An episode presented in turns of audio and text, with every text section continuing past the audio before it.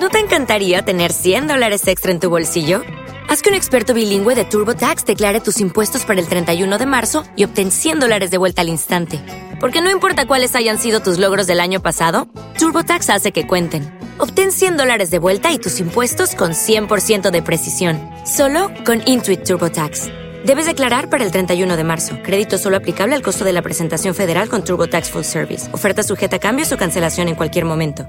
Vamos a cambiar de tema, lo tenemos en línea para arrancar el programa Horacio Liendo, es abogado, ex director del Banco Central y ex subsecretario de Financiamiento, uno de los hombres que ha trabajado más de cerca con Domingo Cavallo en la convertibilidad. ¿eh? Así que es uno de los que más entiende cómo se puede ir hacia un esquema nuevo de convertibilidad, dolarización, todo lo que se está hablando por estas horas. Y con poco impuso esa agenda Javier Mirai. Horacio, ¿cómo está? Buen día. ¿Qué tal? Buen día, Pablo. ¿Cómo andamos? ¿Qué tal? Un gusto, muy bien. Sorprendido por esta, por este reflote de, bueno, de ir hacia una dolarización o un esquema de, convertibilidad o bueno, todo lo que ha comentado Milei, incluso rodeándose de varios exfuncionarios que han trabajado con este no no con Caballo, no porque eh, Carlos Rodríguez y, y, Roca Fernández vinieron después de ustedes, pero sí eh, fueron los que continuaron con la convertibilidad desde esos últimos años hasta el año 99. Bueno, eh, no, no estoy sorprendido para nada porque, eh, digamos, cuando se salió de aquel régimen no se lo reemplazó por un régimen superador, sino que se volvió al sistema anterior a la convertibilidad que fatalmente iba a desembocar en lo que estamos viviendo. Fueron 20 años de manipulación de los precios de los valores del dólar, de las, valor de las exportaciones, de las importaciones, etcétera, y todo eso siempre termina en, en lo que ha, ocurrido en Argentina antes de la convertibilidad, digamos, es prácticamente desde el 30 hasta la convertibilidad, más enfáticamente desde el 43 en adelante, y eh, eh, vuelve a suceder lo mismo, eh, simplemente que se había acumulado mucho capital, no solo capital económico, sino eh, capital también humano, inversiones y gran desarrollo y auge que tuvo durante la década de los 90, y eso se fue consumiendo en estos 20 años, si bien ha habido nuevas inversiones, por supuesto, no han reemplazado, sobre todo en materia de bienes públicos, lo que se había construido en aquel, en aquel periodo, ¿no? Mm. Eh, Horacio, ¿hoy es replicable una convertibilidad del estilo de la que ustedes implementaron en el año 91? No hablo de dolarización por ahora, digo, ir a un esquema de convertibilidad. ¿Esto es posible o estamos en una situación eh, distinta? No, estamos en una situación claramente distinta. Eh, digamos, no, uno tiene que adaptar las, las herramientas y los instrumentos a lo que tiene que resolver en este momento la problemática varía, difiere de aquella, eh, sobre todo porque eh, hay reservas negativas, es decir, no, no hay cómo solventar una, una convertibilidad, hay una deuda pública enorme en proporción al producto comparado con, aquella, con aquellos tiempos, a pesar de que aquella nos parecía difícil de manejar y a mí me tocó renegociarla, pero eh, comparado a los valores, evidentemente difiere. El Banco Central de aquel tiempo no se podía endeudar y ese tiene, además de la, del dinero en la calle, de la base monetaria, tiene deuda que fundamentalmente es con el sistema financiero por más de dos veces la base monetaria y eso va incrementándose por la tasa de interés que paga. En consecuencia hay una situación completamente diferente, entonces hay que pensar soluciones eh, alternativas. Eh, es cierto que hay que cambiar el régimen, que hay que ir a un nuevo esquema y ese esquema tiene que dar respuesta a las necesidades de hoy, no de aquellos tiempos. Ahora, eh, Horacio, si la convertibilidad no es factible o es más compleja que en aquella situación que había en el 91, la dolarización peor todavía. Claro, la dolarización es eh, como una etapa, digamos, eh, posterior a una convertibilidad o una eventual convertibilidad fracasada en donde todo el mundo retira finalmente los dólares y devuelve los pesos al Banco Central que los reabsorbe y así se puede hacer, se puede llegar a una convertibilidad, a una dolarización por ese camino o se puede establecer una, una dolarización como hizo Ecuador, pero obviamente requiere una cantidad de recursos eh, financieros enorme, muy grande, porque el pasivo del Banco Central está en el orden de los 45 mil millones de dólares, para que la gente tenga una idea, eh, y estamos penando para conseguir, para pagar los vencimientos del trimestre o del mes, o sea que es muy difícil conseguir esos recursos. Y además, eh, es un, un, esfuerzo que compite con otros esfuerzos fiscales que hay que hacer, porque acá hay que eliminar el déficit, hay que eh, digamos, bajar gastos, eliminar impuestos distorsivos, eh, eliminar regulaciones, etcétera. Con lo cual, eh, mi idea actual es un poco diferente de la dolarización y de la convertibilidad que conocimos, aunque se llega al resultado de tener una moneda convertible, es decir, intercambiable con cualquier moneda mm. extranjera, y consiste en declarar el curso legal del dólar no cambiar todos los pesos por dólares, sino que el dólar circule como moneda legal, como moneda local, eh, libremente y, que compita con el peso. Eso eh, va a facilitar, primero elimina automáticamente la brecha cambiaria, permite que los exportadores cobren directamente en dólares y que las transacciones locales se puedan hacer directamente en dólares, incluyendo pago de salarios e impuestos.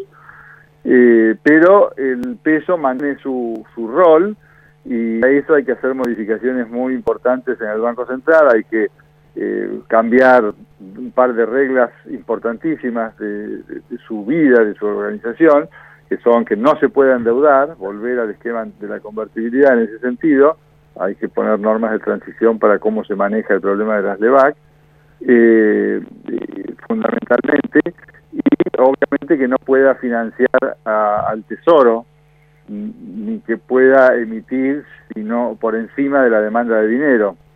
Claro, es decir, lo que propones, Horacio, estamos hablando con el doctor Horacio Liendo, eh, que ha trabajado este, en el sector privado, bueno, hace años, pero también fue parte del equipo económico de Domingo Cavallo, del 91 al 96, eh, este, cuando rigió la, la, convertibilidad, luego continuó con Roque Fernández como ministro de Economía y Carlos Rodríguez. Lo que está proponiendo Horacio entonces es un mix entre, por un lado, permitir el curso legal del dólar, algo que también ha propuesto Patricia Bullrich, ¿no? junto a Luciano Laspina, que haya eh, la posibilidad de concretar cualquier tipo de transacción en dólares.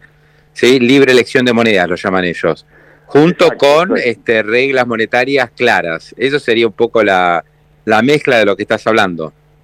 Exacto, exactamente. Sí, yo he hablado mucho con, con Patricia Bullrich, también con los demás candidatos sobre esta idea y ellos son los que más la han tomado y bueno, obviamente que la estamos eh, desarrollando y trabajando para que sea implementable, ¿no? Hay muchos temas para resolver. Sí, ¿y qué significa? Que si quiero ir al kiosco y pagar con un dólar, podría pagar, o cinco dólares, podría pagar. Exactamente, lo que significa básicamente es la eliminación del control de cambios. O sea, el control de cambios entró en Argentina después de la crisis del 29 y fue sufriendo distintas mutaciones, más estricto, menos estricto. Eh, hubo una década durante la convertibilidad que prácticamente no existió, pero que siguió en vigencia, por decirlo así, no aplicable, porque no, no era necesario aplicarlo, pero eh, estaba en las normas y al establecer una moneda nacional y otra moneda de curso legal extranjera, eh, desaparece el, control de cambios como régimen. Entonces eso hay que eliminarlo, hay que derogar el régimen penal cambiario y hay que establecer total libertad para mantener y, disponer de las monedas extranjeras. Eso es el régimen que, que tienen varios países de la región, en particular me he interesado en el caso peruano por muchos motivos. Uruguay también. Uruguay, también, ¿no? Tiene, tiene una, una libre. Uno, uno, uno, un restaurante en Uruguay puede pagar en pesos uruguayos y si tiene dólares, paga en dólares. Exacto. Y nadie te va a decir nada. Uruguay, Paraguay, Bolivia, eh, Chile, mm. en fin, distintos países tienen este, esta situación con mayor, con distintas variantes. Pero el caso de Perú tiene de interesante que Perú también pasó por varias hiperinflaciones como Argentina, mm. también es un país que ha padecido una gran inestabilidad política, tuvo violencia guerrillera durante casi 50 años, tuvo represión acusada de ilegal también, eh, y obviamente eh, sus parecidos eh, hacen que miremos ese ejemplo. Allí, en el 93, se introdujo en la Constitución la garantía de la población de mantener y disponer de monedas extranjeras mm. y la prohibición al Banco Central de financiar el Tesoro y lleva 30 años eh, con ese régimen, ha logrado bajar la inflación al menor guarismo de todo el subcontinente y tiene, digamos, estándares financieros y económicos muy buenos, a pesar de que se mantiene la inestabilidad política, como leemos habitualmente en los diarios sobre su evolución. Yo, creo, Horacio, que, eh, digamos, personalmente, ¿no? Y acá algo muy, muy particular, cada uno tendrá lo suyo yo creo que esto se adapta bastante bien a los usos y costumbres de la Argentina, o sea, lo que está realmente ocurriendo en Argentina. No es que traemos algo por la ventana, porque no digo que todo el mundo, pero pasa muchísimo que por ahí alguien tiene 5 mil, 10 mil, 15 mil dólares. Por ahí uno dice, bueno, me tengo esta plata, voy a comprar un auto. ¿No? Bueno, pero está bien, listo, voy con los dólares, porque en realidad me lo están vendiendo en dólares en muchos casos el auto. Y, ah, no, entonces viene el contador, te dice, no, porque vos los dólares no los podés usar, porque vos no lo tenías, entonces tenés que pasar por el banco, porque la operación se hace en pesos. Ah, bueno, entonces ¿qué tengo que hacer? Depositar los dólares en el banco, porque si no, ¿cómo este, declaro que pagué en pesos si no tengo pesos declarados y tengo dólares? Bueno, toda esa maraña de cosas, que es un ejemplo el que estoy dando, pero son infinitos los casos. A mí me, me pasa y creo que a todo el mundo, cuando tiene que pagar cualquier cosa, empieza, no, pero tenés pesos, tenés dólares, y esto debería ser completamente indistinto realmente, ¿no? este, Sobre todo acá que estamos tan dolarizados además. Es exactamente el punto que estás marcando, el, que, digamos, eh, contribuye a mi mirada en este momento. Nosotros en, aquel, en aquella experiencia de la convertibilidad nos focalizamos en la ley. Hasta ese momento era todo un tema de regulaciones, de resoluciones, decretos, y dijimos, no, vamos a establecer por ley este régimen de convertibilidad con el ejemplo de lo que había ocurrido en las décadas de oro, las décadas de oro de Argentina, eh, y eh, e implementamos aquel, aquel sistema. Pero eh, ahora estamos mirando más a la sociedad, a la sociología, es decir, mm. un conjunto de reglas que no sean reversibles porque la sociedad las adopta como propias porque ya eran su vivencia, es lo que estaba haciendo pero lo está haciendo con mucha disrupción. Entonces, al, eliminar todo ese ruido y permitir eh, que funcione libremente y que el Banco Central se concentre en lo único que tiene que hacer, que es política monetaria del peso, nada que ver con las regulaciones cambiarias, que desaparecerían, entonces ahí sí, realmente tengo que diseñar una moneda que compita en ese nuevo escenario y eso es lo que hizo Perú casualmente. Perú cuando empezó, el 80% eh, se manejaba en dólares y ahora solo el 20% se maneja en dólares. La gente prefiere el sol, que es la moneda peruana, porque eh, eran conscientes que estaban en esa competencia y tuvieron que hacer una moneda eficiente, una moneda que sirva como medio de pago, como reserva de valor, etcétera. Entonces, eso es lo que tenemos que diseñar eh, en Argentina poner un marco de reglas de juego distinto del que se implementó a partir del 2002 en adelante y, que por supuesto penalice las conductas que se hicieron desde el 2002 en adelante, por ejemplo, la especificación, la especificación asimétrica, tomar las reservas del Banco Central para pagar deuda pública, emitir dinero sin límite de ningún tipo, en fin, una cantidad de, de conductas del sector público que son dentro de la ley actualmente, pero que pasa, pasarían a ser fuera de la ley en el nuevo esquema. Sí, sí, ahora hay economistas como Jorge Ávila que abogan por la dolarización directa ¿no? y por ley, que dicen que ese esquema no, no funciona porque lo que va a ocurrir es que va a caer muy drásticamente la demanda de pesos, todo el mundo se volcaría al dólar y eso va a generar una hiperinflación. Pero bueno, no, sé.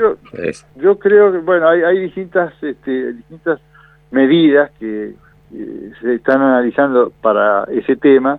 La demanda de pesos eh, no va a caer y si cae va a caer la oferta de pesos simultáneamente en el nuevo régimen, eh, porque, bueno, eh, es un poco más largo y más complejo, pero el Banco Central recibió del Tesoro, cuando el Tesoro se lleva los dólares desde el pago al Fondo Monetario en el 2005 en adelante, letras intransferibles, es decir, papeles que no le sirven para nada y que obviamente el Tesoro no le paga.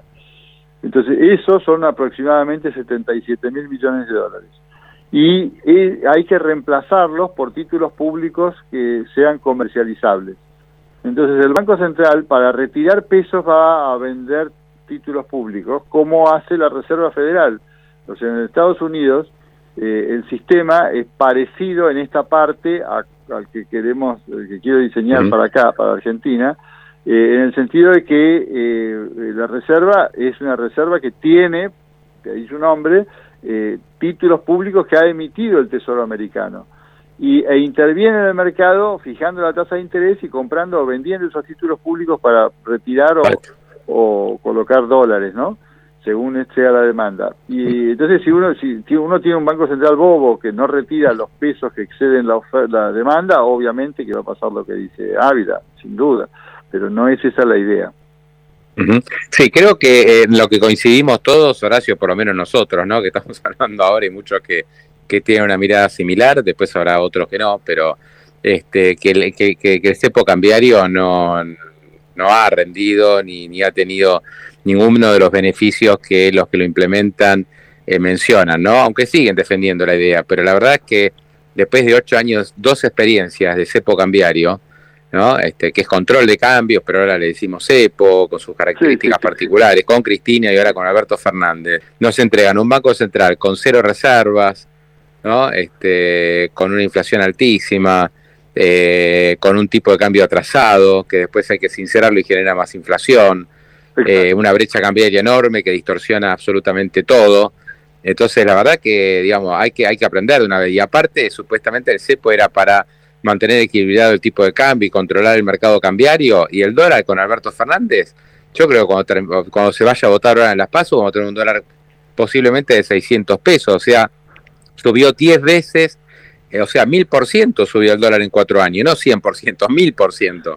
Sí, sí, sí, sí, sí, sí. No, exactamente. Yo creo que además este régimen, si uno proyecta las variables, eh, tiende al colapso, porque obviamente si yo tengo ya más de dos bases monetarias que el Banco Central debe y tengo que pagar una tasa de interés superior a la inflación, o sea, más del 100% anual, eh, evidentemente eso se duplica cada año, o sea que a, final del año que viene voy a tener cuatro bases monetarias que el Banco Central va a deber y así. o sea que eso tiende eh, a, la hiperinflación y al gran desorden macroeconómico. Eh, tenemos que tratar de adoptar estas medidas, ya previendo lo que es inexorable, eh, para cambiar el régimen y reemplazarlo por un régimen eh, moderno, eh, actual, que, resuelva estos problemas y que dé respuesta a las necesidades de la gente. Mm. liendo la última, ve, ve que digamos esto se, va a implementar, o sea, más no sé si ganará Bullrich o no, pero si gana la reta, por ejemplo, ¿no? Este, digamos, se, puede llegar a implementar esto, digamos, que haya más libertad por operar con moneda. Yo creo que es, inexorable, porque de alguna manera uno tiene que tratar que la gente también saque los dólares de la caja de seguridad o que los traiga afuera. Macri lo intentó con el sinceramiento, ¿no? Con, con la posibilidad de blanqueo, que anduvo bien, pero la gente al final, digamos, no trajo la plata, después le subieron la alícuota que se había prometido, ¿no? Entonces, esa herramienta yo no sé si está disponible. Claro. Eh, bueno, yo he hablado con todos los líderes opositores sobre esta idea, he hablado con Macri, con Horacio Rodríguez Larreta, con Patricia Burrich, incluso con Javier Milei, y creo que la tendencia viene hacia ese lado. Eh, ahora, eh, hay algunos más, más cautos, llamémoslo, más temerosos, con pensamientos parecidos al que mencionabas de, Ávila respecto a esta idea y han preferido digamos, recurrir al gradualismo y a mecanismos que, que conocemos que no han dado resultados. Eh, yo pienso que eh, hay que eh, insistir y, digamos, yo estoy trabajando en, los proyectos, digamos, por mi formación de abogado, en lugar de hacer papers como los economistas, hago proyectos de leyes y demás, ¿no? Entonces estoy trabajando en la idea, viendo todos los, los problemas que, que, se van presentando a medida que uno va avanzando en el diseño y tratando de resolverlos. Y, en fin, creo que eh, todos los candidatos quieren producir cambios y tratan de evitar las consecuencias negativas que esos cambios puedan tener, ¿no? Sí, y el dato que me da es que todos lo consultan. O sea, por, por, lo visto, prácticamente todos le han, le han preguntado opinión, por lo menos. Sí, he, hablado, he podido hablar con todos, en general me, han consultado, eh, en general también este, salen nuevas ideas en esas conversaciones, o todo suma, todo eh, agrega valor. Horacio Aliendo, un gran abrazo, gracias eh, por estos minutos, muy amable. Gracias a ustedes por el interés, chao. Suerte, hasta luego. Ahí estaba, ¿eh? el doctor Horacio Liendo, ex, este, bueno, hombre eh, que ha trabajado con, con Domingo Cavallo, ex funcionario de Cavallo durante la convertibilidad, bueno, eh, muy reconocido además entre, entre los abogados, ¿no? Este, que sabe mucho además de economía.